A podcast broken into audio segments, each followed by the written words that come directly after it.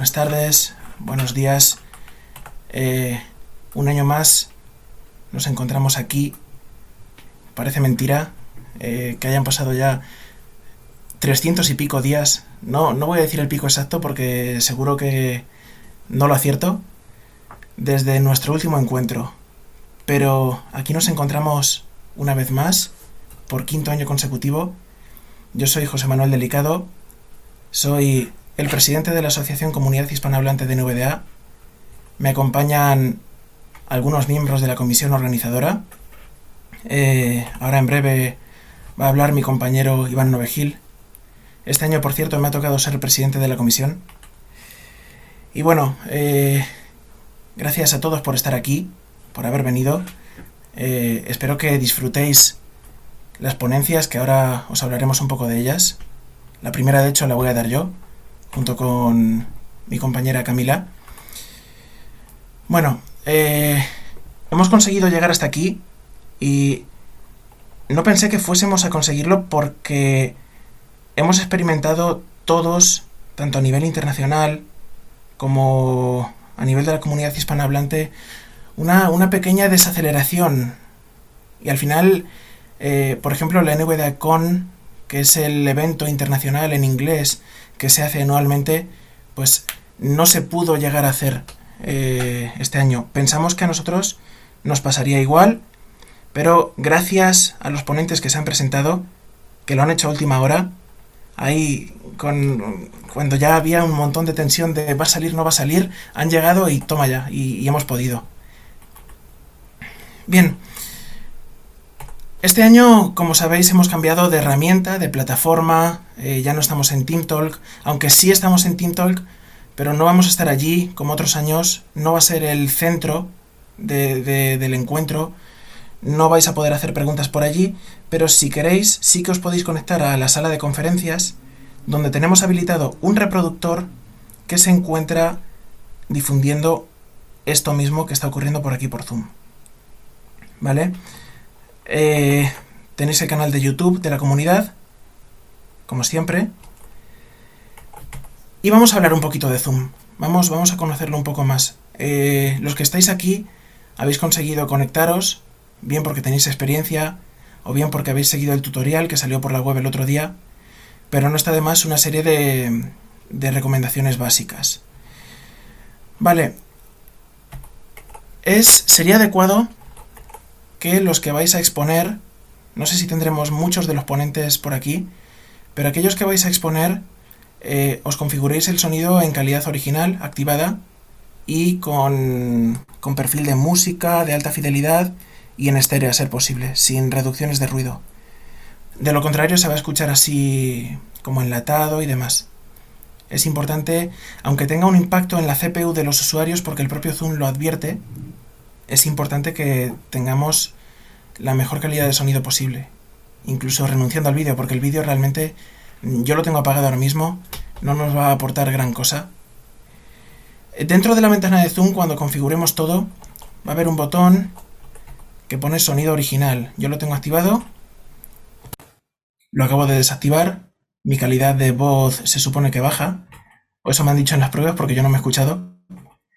Lo voy a reactivar otra vez. Vale, algunos atajos útiles de Zoom.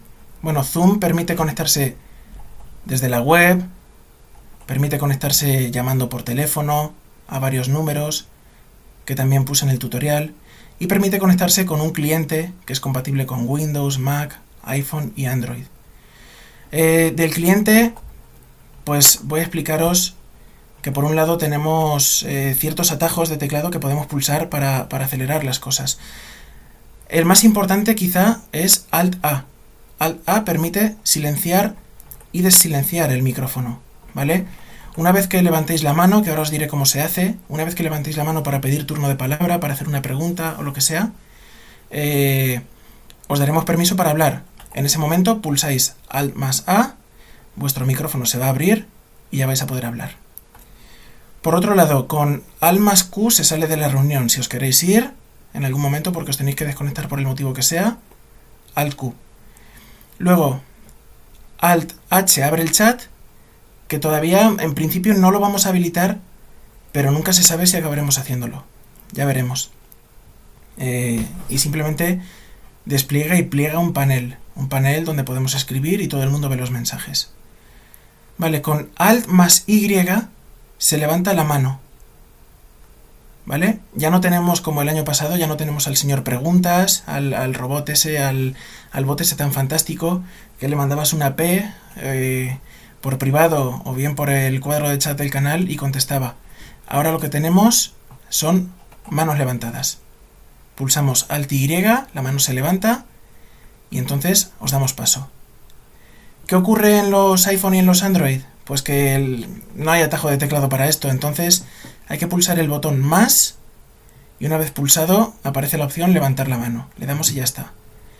De momento no ha llamado a nadie por teléfono por aquí, pero al llamar por teléfono con asterisco 9 y asterisco 6 se controlan el micrófono abierto o cerrado y la mano subida o bajada. Bien. Creo que de Zoom no me... Bueno, sí, sí me dejó algo.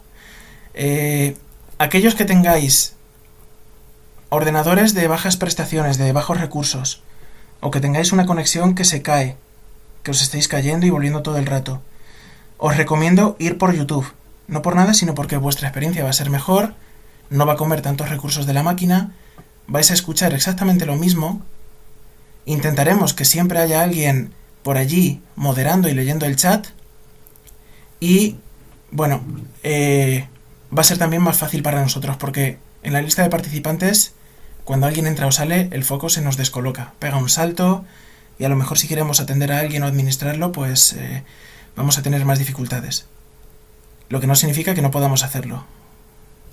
Vale, cada vez que alguien grabe, cada vez que alguien, o cada vez que grabemos en la nube, o que decidamos transmitir por YouTube, eh, va a aparecer un cuadro de mensaje, advirtiendo de que al continuar unido a esta reunión, eh, das tu permiso para que, pues eso, para que salgas por YouTube, para que salga tu, tu voz, o tu vídeo, o lo que compartas. Bien, si cerramos ese cuadro nos vamos a ir. Si cerramos ese diálogo, automáticamente Zoom nos va a expulsar de la reunión y habrá que entrar otra vez. Entonces hay que pulsar el botón entendido. Bien, lo dicho, TeamTalk está operativo, también. YouTube, ahí lo tenéis. Dicho esto, vamos a hablar de cosas que han pasado desde el último encuentro y a lo largo de este año cosas que, me ha parecido buena idea destacar. Bueno, por un lado, NV Access ha sacado el certificado NVDA Expert 2022.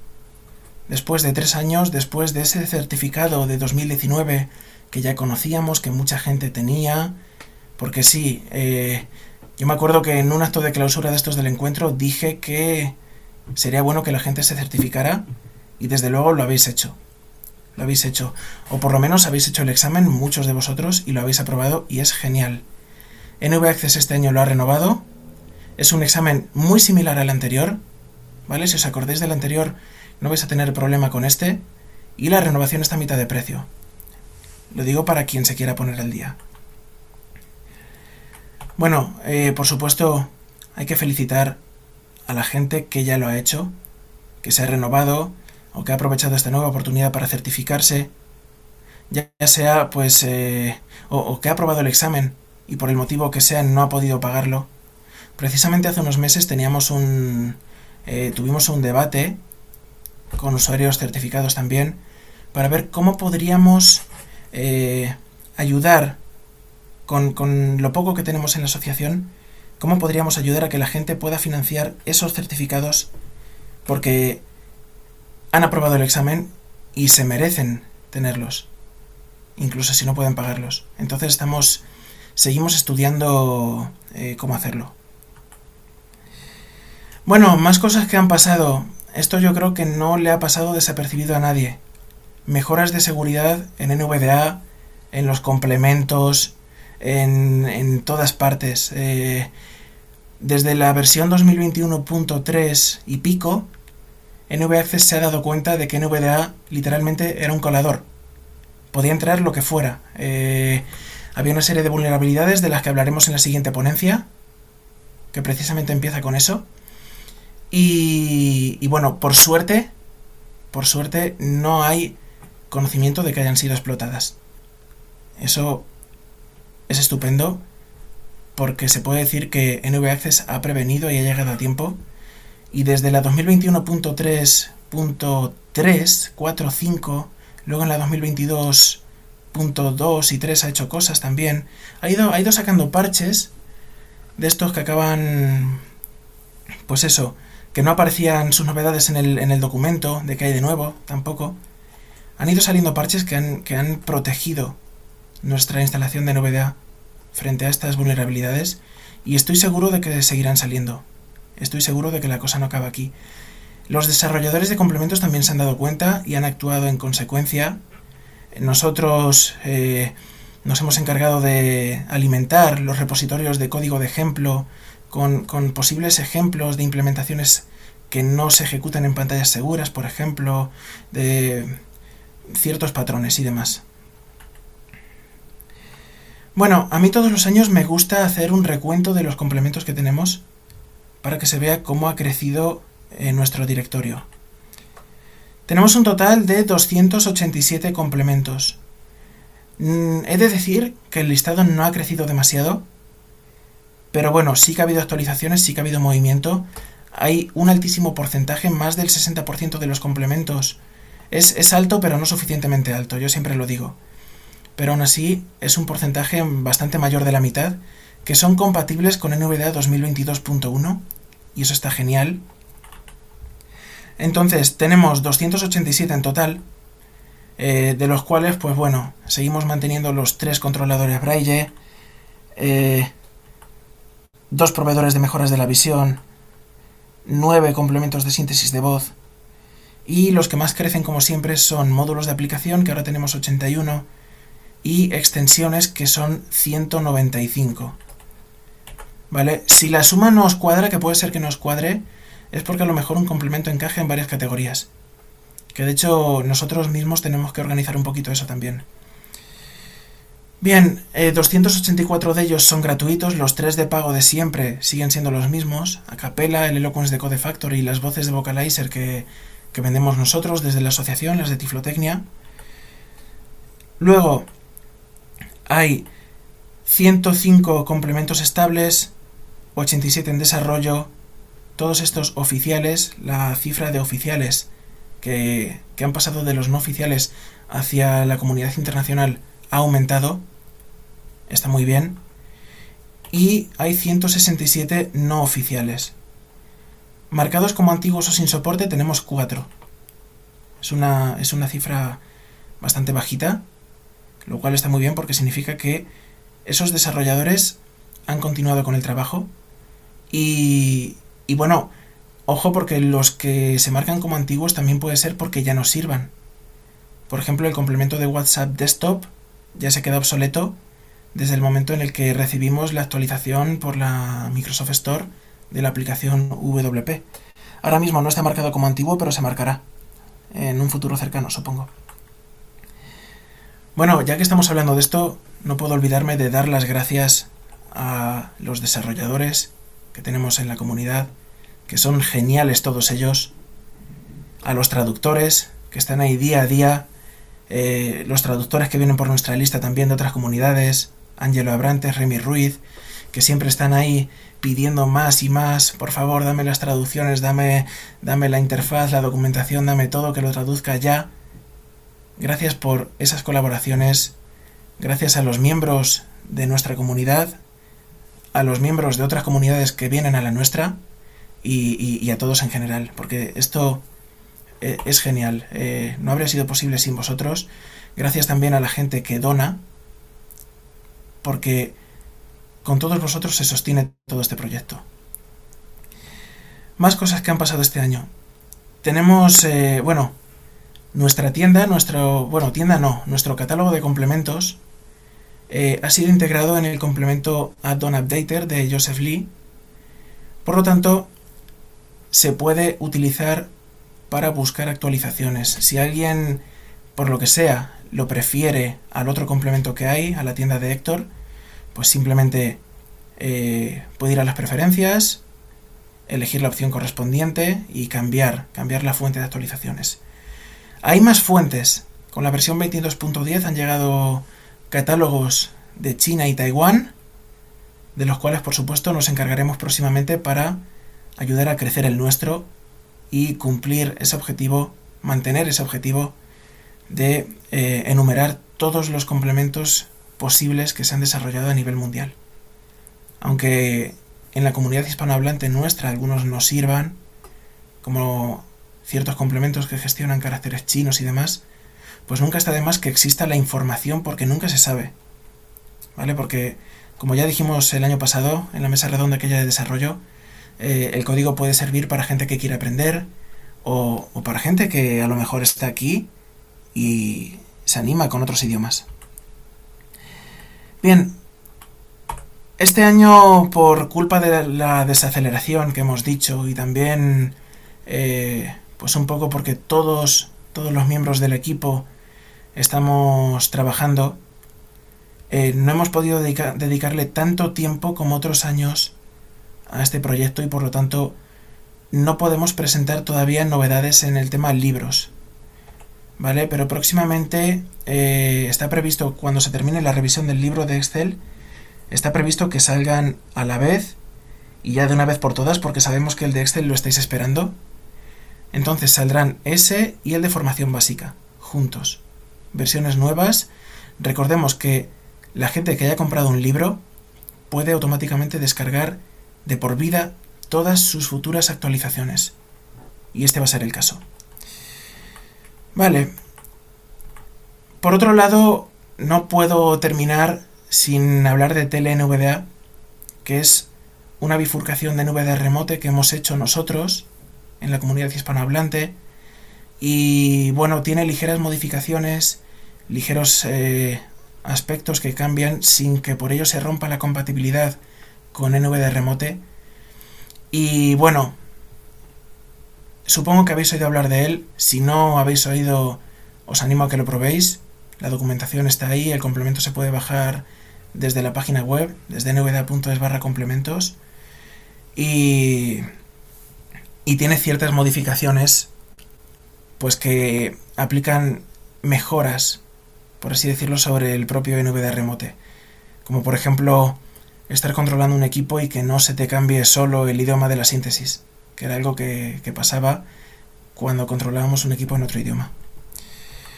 Bueno, yo ya me he enrollado mucho, llevo aquí 20 minutos hablando, así que ahora os voy a dejar con Iván, e Iván nos va a contar las ponencias que vamos a tener a lo largo del encuentro. Cuando quieras. Hola, hola a todos, ¿qué tal? Creo que se me está oyendo perfectamente, no sé si puedes confirmar, José. Se te oye, se te oye. Vale. Voy a silenciar mi micro. Pues un segundito que os voy a contar lo que tenemos este año. A ver, porque no se. Espera, tengo aquí un, un tema de intendencia. Eh, tenemos este año ponencias, como siempre, los tres días de... ahora está. Eh, de viernes a domingo eh, y bueno, empezamos hoy con la inauguración, que es lo que estáis escuchando ahora. Y a partir de, vamos a hablar todo en horas UTC, os recuerdo como siempre que tenéis en nvda.es barra inicio, barra encuentro, barra programa, el programa de ponencias en vuestra hora local y también lo podéis descargar en PDF y en el calendario de Google. El PDF eh, está también, como lo voy a decir yo aquí, precisamente, en formato eh, UTC. A las 5 de la tarde, formato UTC, tenemos la ponencia que ya adelantaba José, eh, la de seguridad y ciberseguridad, evitando infectar nuestro equipo por accidente, que la va a hacer eh, en compañía de nuestra también compañera de comisión Camila Bonet. Eh, y que va a ser sobre, como dice el título, seguridad y eh, va a tener algún que otro experimento, o sea que os invito a todos a, que estéis atentos porque a mí la verdad que me dejó bastante sorprendido. Yo, eh, yo ya tengo el spoiler del experimento y, me dejó sorprendido. Os dejo ahí el cebo y nada, vosotros sabéis lo que hacéis. Eh, a las 6 de la tarde viene Ramón Corominas. Bueno, viene no porque ya está aquí, pero sal- sale a primera línea eh, para hablarnos de gestión de máquinas virtuales con VMware Workstation, que es otro software de máquinas virtuales. Recordáis que en una anterior edición del encuentro tuvimos eh, una, un, eh, una ponencia sobre VirtualBox. Pues este es VMware, que es la competencia prácticamente. A las 9 de la noche, 7 de la tarde en, en horario UTC, árboles sintácticos accesibles eh, con NVDA, eh, con Suki Lechenike. Nos va a hablar de bueno, aplicaciones para hacer árboles sintácticos accesibles que son muy útiles, como sabéis todos, en lingüística. A partir de las 8 de la tarde, hora UTC vamos a tener una ponencia sobre otro tema de Reaper, eh, que es otro tema, un tema recurrente en nuestros encuentros, como es Design Sampler, que es un, un, conjunto de, de instrumentos para Reaper, y va a venir eh, Chris Pacheco. A las ocho y media vamos a tener eh, una ponencia sobre la accesibilidad de reproductores en línea de páginas web para adultos, eh, que también la verdad pinta bastante bien y eh, va a estar impartida por Mauro. A las 9 de la noche, otra que pinta también muy bien, eh, es sobre creación de vídeos con Microsoft PowerPoint y NVDA. La va a impartir eh, Carlos Esteban, nuestro compañero también de comisión, Carlos Esteban. Y el sábado, pasamos ya al sábado, esto es ya el viernes eh, a las... eh, el viernes a las 11 de la noche, hora UTC, ya se termina. Y el sábado comenzamos a las 3 de la tarde, horario UTC, con una ponencia en la que eh, voy a participar. No sé quién está de fondo tocando el micrófono, pero por favor, que se silencie, por favor. Eh, a, las, a las 3 de la tarde eh, tenemos la ponencia sobre NVDA y matemáticas eh, que va a coordinar, eh, bueno, coordina Carlos Daniel Hondo, que va a participar un, un superponente como es José Enrique Fernández del Campo, que esto no sale en el programa, os estoy, dando la exclusiva, pero mm, eso, eso me han dicho, yo hasta que no lo vea no me lo creo, lo de José Enrique. Es, eh, bueno, para los que no los conozcáis, una, una persona muy destacada en el ámbito de las matemáticas aquí en España y bueno, fue asesor de, de organizaciones eh, para ciegos, que aquí equivale a decir que fue asesor del 11 eh, durante mucho tiempo y uno de los principales, yo creo, impulsores de los programas editores científicos y demás. Y hablando de editores científicos, yo eh, voy a hacer una demo de Edico que desde hace poquitos meses se puede utilizar eh, con NVDA. Cuatro años después lo podemos utilizar con NVDA. Parece mentira, pero sí, yo aún no me lo creo. A las 4 de la tarde tenemos un macro bloque de introducción a Visual Studio Code eh, que bueno, nos va a guiar por distintas, distintas fases y distintas características de, este editor de este editor de código que es muy potente, es el hermano pequeño de Visual Studio Code, eh, de Visual Studio, perdón, pero no pequeño porque sea poco potente. Eh, de hecho, ya, ya he visto por ahí a gente diciendo en Twitter, renegando del Notepad que se pasaba a Visual Studio Code y que no se, que, que luego es como los, que se pasan de, de bastón a perro, ¿no? que luego al volver no se, no se acostumbran. Eh, este lo van a dar Juanjo Montiel, Daniel Montalvo, Gustavo Ramírez, Karina Ramírez, Ramón Corominas y Roberto Pérez. Tenemos dos Ramírez en esta ponencia y de hecho en el programa van juntos, yo no me había fijado, qué casualidad. A las 8 de la tarde, horario UTC, tenemos eh, otra de Visual Studio Code, que es eh, la depuración de NVDA con Visual Studio Code, en este caso a cargo de Ramón y de Juanjo, de Ramón Corominas y de Juanjo Montiel, y es solo la parte 1 de este bloque, que va a durar, en esto en el programa no se ve, pero va a durar una hora y media, de las 8 de la tarde UTC hasta las 9 y media eh, también UTC. Y pasamos ya al domingo, a las, eh, como decíamos, a las 9 y media UTC terminamos el sábado y el domingo empezamos ah, a las eh, 13.30 horas UTC con la segunda parte precisamente de este bloque de depuración de NVDA con Visual Studio. Fijaréis que es un bloque de 3 horas en total y pues está partido justo por la mitad, una hora y media y una hora y media porque la siguiente ponencia del domingo es a las 3 de la tarde, la primera es a las 13.30 que es la segunda parte de este bloque de depuración que lo hacen Ramón y Juanjo y a continuación a las 15 horas, desarrollo colaborativo de documentos utilizando NVDA. Rosa Chacón y Roberto Pérez bueno, nos van a hablar de, bueno, creo, creo que de Office. a las 5 de la tarde, o sea, dos horas después, Hablaremos de locuciones, se llama así la ponencia de hecho sobre locuciones y otras voces, programas accesibles de emisión de radio por internet. Eh, pues eh, va a venir Kenneth Navarro a hablarnos de, de Radio Voz, sobre todo, pero también de trucos de locución y demás, y responderá, por supuesto, vuestras preguntas, como lo harán todos los ponentes. Esto no, ha cambiado. Aunque ya veis que este año tenemos, que, creo que no lo, ha, dicho José, sí que tenemos un poco de desbarajuste en el programa con respecto a años anteriores, en el sentido de que ahora hay ponencias de una hora y de media, pero son ponencias, eh, como veis, que son mm, eh, en aras de dar más flexibilidad al tema de los horarios, y pues lo hacemos por una buena causa, porque quedaban muchos huecos libres y demás, entonces pues así también le damos más hueco a más gente y, y bueno, pues llenamos más el encuentro con más contenido. En vez de, en vez de que os quejéis porque no hay música clásica, eh, en vez de silencio, pues este año no va a haber silencio seguramente. Eso es nuestro objetivo. A partir de las 7 eh, de la tarde, UTC del domingo, tenemos eh, una ponencia sobre salud mental eh, en el mundo del software libre con José Manuel Delicado y Norma Tucedo, dos compañeros de comisión también, a José ya lo habéis escuchado. Eh, y bueno, es un tema que ha salido, la salud mental en general ha salido bastante a, la primera plana en los últimos años y la salud mental en el software libre ha sido un tema bastante eh, activo o bastante, digamos, de interés para la comunidad en general a nivel internacional de NVDA en los últimos, en los últimos meses y por eso consideramos que es de interés eh, por aquí.